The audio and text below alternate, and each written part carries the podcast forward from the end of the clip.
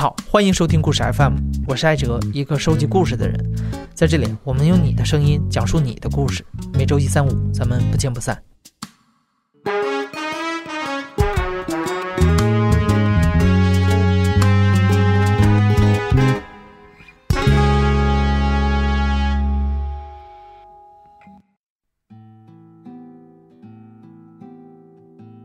今天讲故事的这位姑娘叫 K，几年前她认识了一位比她大十岁的已婚男人。K 很清楚自己无法从这段关系中得到任何结果，但他却很难从中抽身而退。我叫 K，然后我现在生活在四川成都。我跟他认识是在一六年的秋天，然后那一年我刚做完一个不大不小的手术，康复了。就被朋友约出来玩嘛，几个女生，然后我们吃完饭在河边的一个小酒吧坐着喝酒，然后这个时候我其中一个朋友就接了个电话回来跟我说，他说，呃，我的老板在附近，刚才叫着一起玩，要不然我叫他们一起过来。我们当时也没多介意，因为在场的人还是比较多，就说可以嘛，你叫过来一起玩。过了一会儿就过来了，过来了两个人，一个高一点，一个矮一点。两个都戴眼镜，一个很瘦很沉默，另外一个相对活跃一点。他们公司是合伙人制，那两位都是他的老板，确实还不算老吧，就可能比我大个十岁左右的样子。当时我就注意到了那个比较沉默的那一个男生，他笑盈盈的，不太爱说话。少年感特别强，就是你你你看到他的时候，你会觉得有一种亲切感，就是一点儿都不讨人厌。我们当天就是一个聚会嘛，也没全程也没什么亮点，就大家喝喝酒，开开玩笑，然后就完了，就过了这个事情。大家也没有互相留联系方式，我们都没有这样的传统。如果没有发生后面的事情，我觉得这就是一个大家一生会经历的这么多聚会里边最普通的那一个。可能过了一周左右，我的朋友就跟我提说，我们公司有一个新的业务，可能跟你的这个业务板块有关联。呃，老板想跟你聊一下，因为我们也是今年开始启动，想要去走这一个渠道。因为我是做市场的嘛，对于这个渠道的开拓，我是蛮愿意去接受这样的合作的。当天就只有我和我的那位朋友以及他的老板，我们以后就叫他 L 吧。呃，那天三个人的聚会，在一个就是商场里边的一个餐馆里边要了一个包间，然后我们这个饭局刚开始，菜都还没有上齐，我的朋友就借故打电话离开了。我当时就有一种不太好的感觉，就是觉得很尴尬。包括在跟 L 的聊天过程中，他对之前我朋友阐述的这次饭局的目的。就比较回避，就每当我提起这个话题的时候，就匆匆的避开了。我当时就感觉不太对了，然后我就给我的朋友发信息，我就当时调侃他，我说：“你今天是来拉皮条的吗？”然后他很不好意思的跟我说：“老板让我约嘛，我也找不到特别好的理由了。”然后我就知道我必须要独自的去面对这个尴尬的饭局。我所表现的态度就是特别公对公的，然后，呃，很正经的，很分寸感很强的去跟他谈话。我觉得他一次又一次的想试图把这个谈话变得像朋友之间的轻松的氛围，但都没有成功，因为那时候我心里边有一点的抵触情绪。所以就特挺尴尬的，就比如说，就上来一道菜，我觉得哎这道菜还不错，这个做法怎样？然后他就会聊哪家好像也有类似的菜啊，那个吃起来感觉怎么样？反正就是尬聊，你知道吗？虽然非常尴尬，以及我内心还有点抗拒，但我竟然就是有一点点，就是觉得这个对这个人挺有好感的。他说话的方式、谈论的内容，都让人觉得，就是让我觉得。有意思，不讨厌，然后还有那么一点想逗他，就是他是一个个性毫不张扬的人，感觉说话很轻，说话声音也很小，笑也是那种感觉是在偷着笑的那种感觉，就是你老有点想逗他的感觉。他两个门牙有一点点外凸，但不严重，就会轻轻的咬住下嘴唇一点点，笑盈盈的。他总是笑盈盈的，就是这个给人的感觉特别好，特别瘦。就是我从第一次见他到我后面，包括我们就以后面的接触嘛，他几乎就穿一件 T 恤里边，然后一个外套，一个破洞牛仔裤。如果是夏天就换成人字拖，如果是冬天就是运动鞋。他永远这样穿衣服。那天整个过程吃饭可能见面就不到一个小时吧。他也没有对我做任何比较 push 的行为，他没有让你感觉到他是非常殷勤，就他也就很平淡，感觉他也挺不好意思的，也挺尴尬的。这天这顿饭吃完了，我可以说是落荒而逃吧，然后就坐着地铁回去了。这种落荒而逃不是在于我好像遇到了一个色狼的这种感觉，是在于我要逃离这种尴尬的氛围，就是觉得你到底要做什么？你是要。是是向我示好吗？你要对我表示好感吗？但是我觉得你毫无准备耶，就是这种感觉。然后我们第二次整个吃饭的过程中无比尴尬，并且再次没有留下对方的联系方式，甚至不知道对方的全名。回来以后我就找我朋友聊，我就说到底什么情况嘛？他说我也不知道什么情况，就把我叫到办公室，然后问能不能把你约出来。他应该是对你比较有好感。我说他什么情况？然后这个时候我才知道他已经结婚了，然后他的孩子是个女孩子，四岁。然后他的妻子是当初和他一起是同事，相逢于微时的这样一种情况。然后后来他呃工作上逐步有发展，包括后来创业，他的妻子都是一个人带着孩子在家里边嘛。当然经济条件好的情况下，家里会有很。多保姆，我对他的个人情况了解就是这样，然后我就觉得，嗯，开始心里面有点抵触了，就是觉得，可能就只能到朋友为止。于我而言是这样的一个情况，但是做朋友来说，我是不讨厌他的，只是我当时知道他的婚姻情况以后，心里面很失落。当时的那种失落，我现在想起来，可能就是对应我，可能已经对他有点好感了吧。第三次我们见面就是那天他约我吃饭，但是他是从外地出差飞回来，我不想跟他单独吃饭，我就叫上了我的朋友一起去机场接的他。他出差是从那个北方回来，应该是在哈尔滨吧。然后他回来的时候也是穿的破洞牛仔裤，一个 T 恤，一个外套，下面是人字拖。接到他以后，我问他的第一句话是：“你冷不冷啊？”他说。冷惨了，我觉得我们当时的开场让我们感觉就像是老朋友一样。然后那一天吃饭就开始整体的氛围轻松的多，他就聊他整个出差的经历，然后遇到的人，然后我就觉得还蛮好笑的。就是他其实是过去谈一个比较重要的一个业务，但是在他聊起来就是举重若轻的感觉。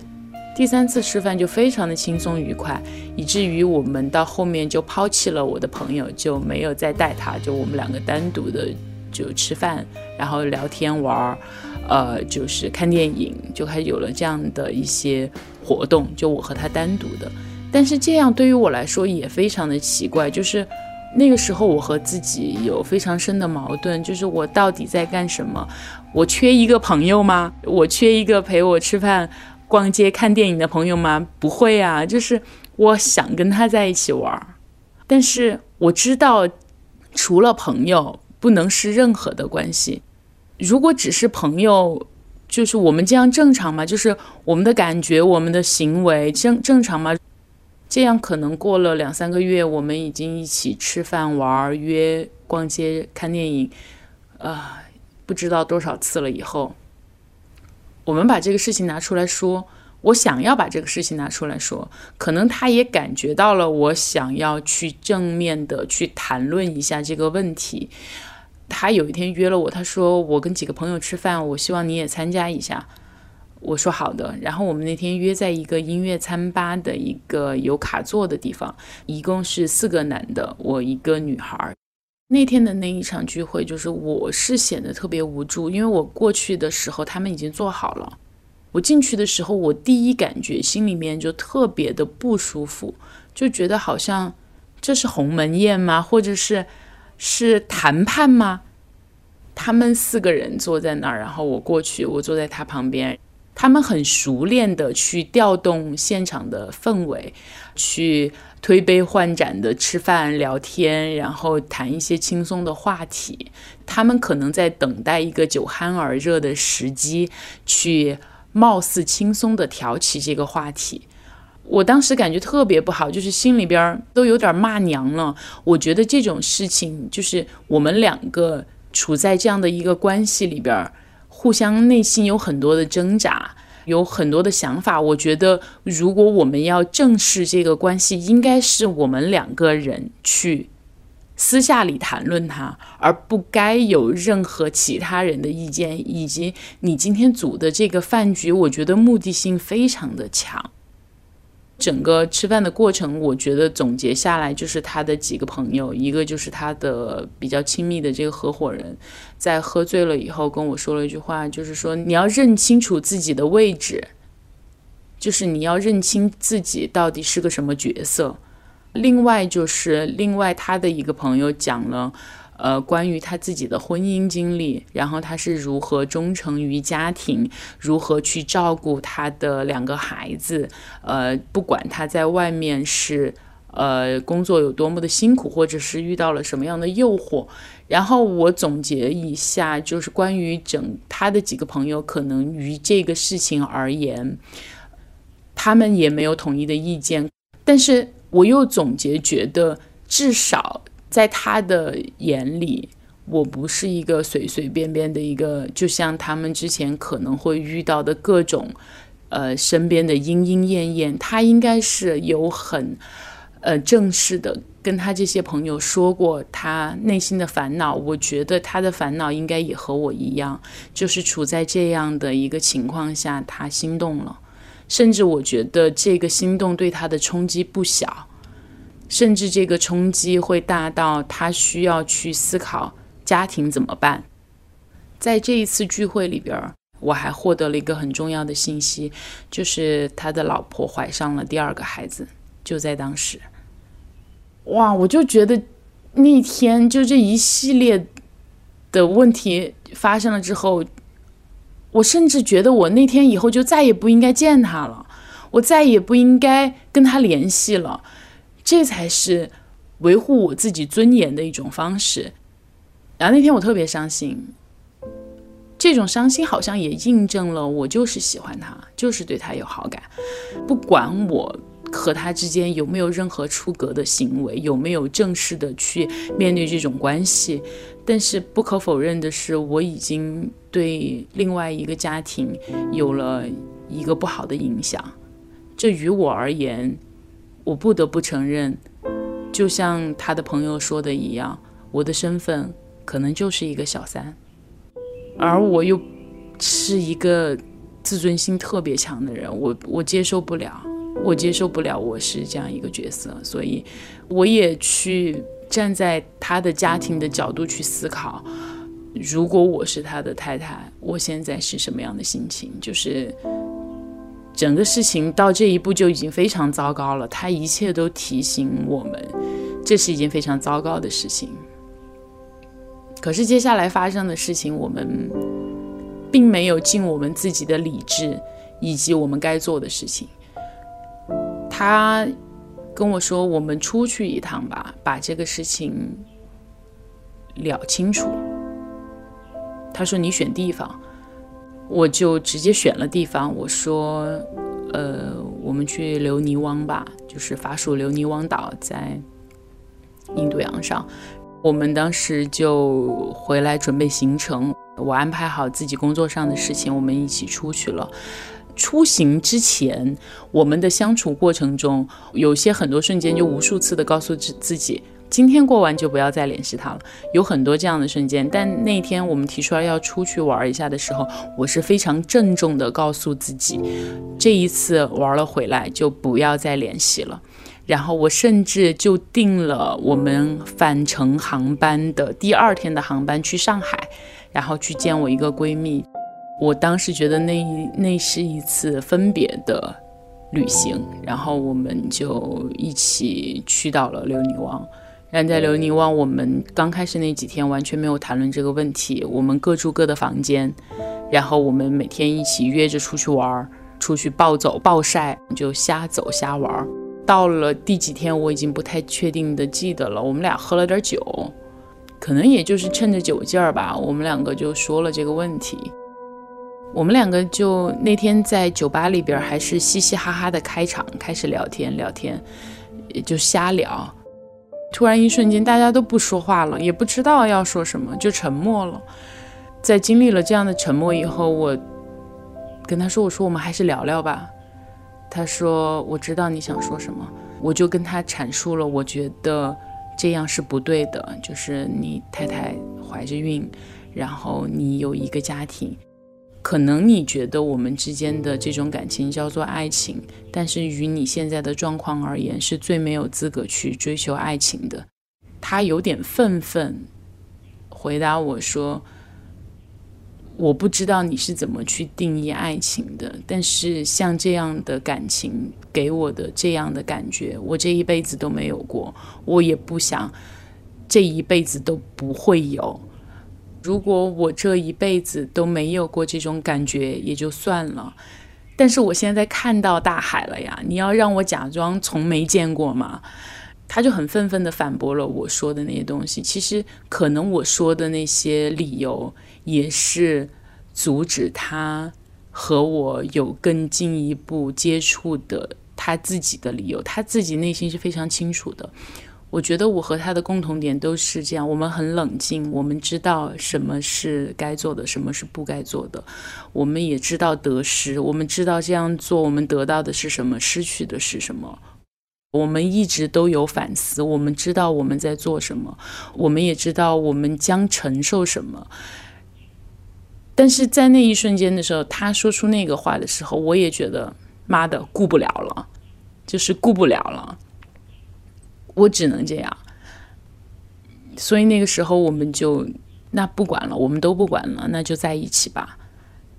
的这个话算是正式确定了我们的关系，我们就说出了非常不负责任的在一起的这种话，甚至我返程的航班紧接着我就要飞去上海了，我们也没有返程，我也没有去上海，然后我也放了我闺蜜的鸽子，我们继续就在那儿又多玩了几天。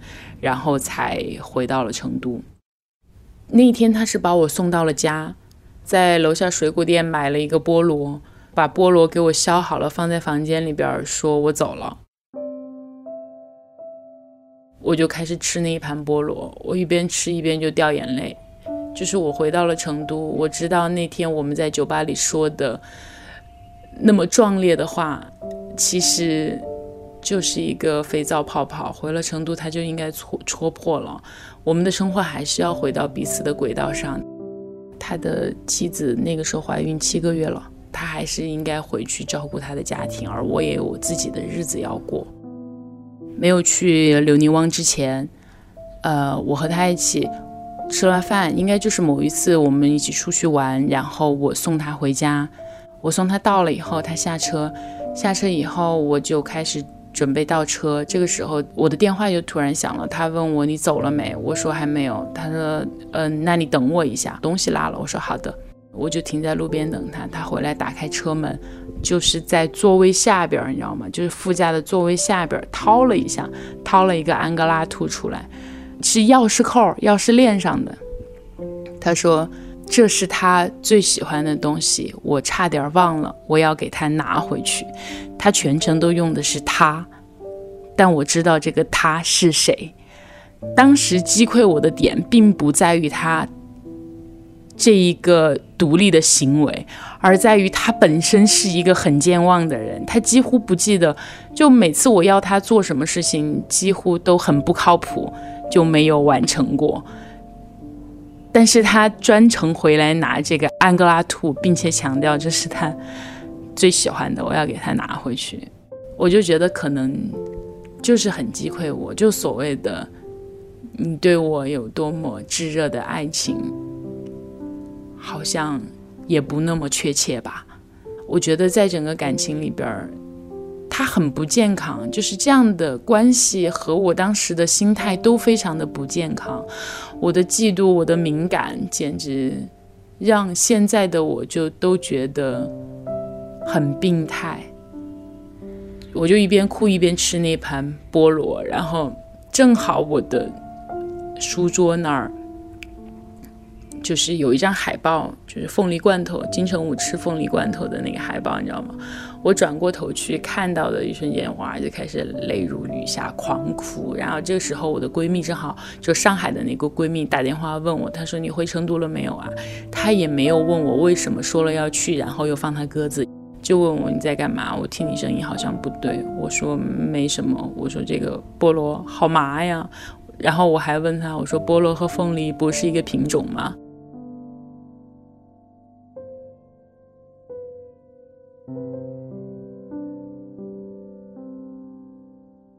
然后那天开始，我是确定的知道了我应该怎么怎么做。其实我一直都知道，但是我放任了我自己。那天以后，我就算了一下他太太的预产期。我在他预产期之前，我定了一个去土耳其的行程，我就不想要再待在这儿了。我也就是我知道他。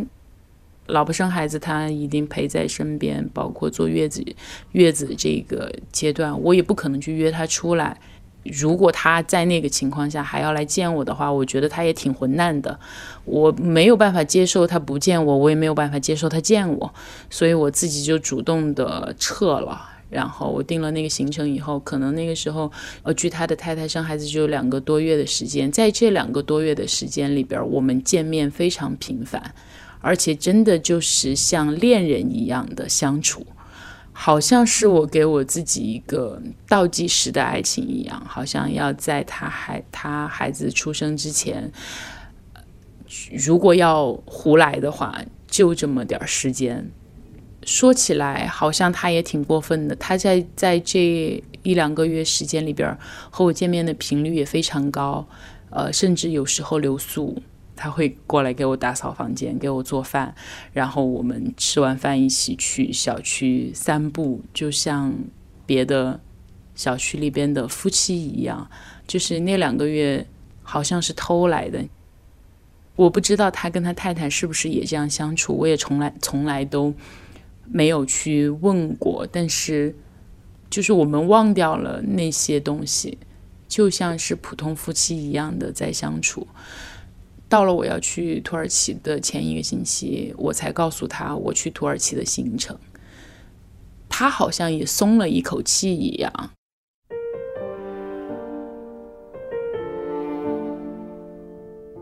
我定了行程以后，我就自己开始准备了。在我出发去呃去土耳其的那一周，前一周我们都没有见面。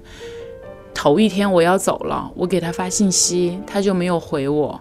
直到我第二天过海关的时候，呃，收到了他的一条信息，说的是一直在医院里边太忙了，现在才看见。我就懂了，我问了一句儿子还是女儿，他说女儿，我说恭喜，然后我就关了手机，过了海关，上了飞机，去了土耳其，玩了一大圈，回来。我们就再也没有见过面了。我忘了我们最后一次见面是什么时候了，是在干什么？我不记得了。我们没有道别，也没有去正视这个事情，然后就再见了。就是这个事情，可能我心里边自己是有很多铺垫的，但它真的就这样戛然而止了。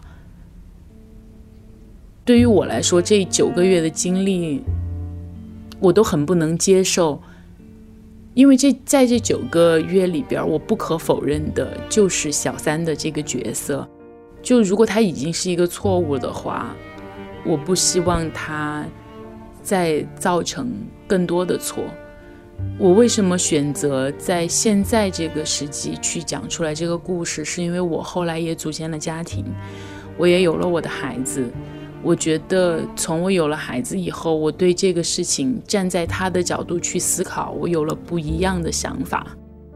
我们这样做才是对的，我们就是不应该再继续这样了。就像他说的那句话：“我见过大海了，你不能让我装没有见过。但是见过就行了，我们不可能生活在海里，我们是陆地动物。”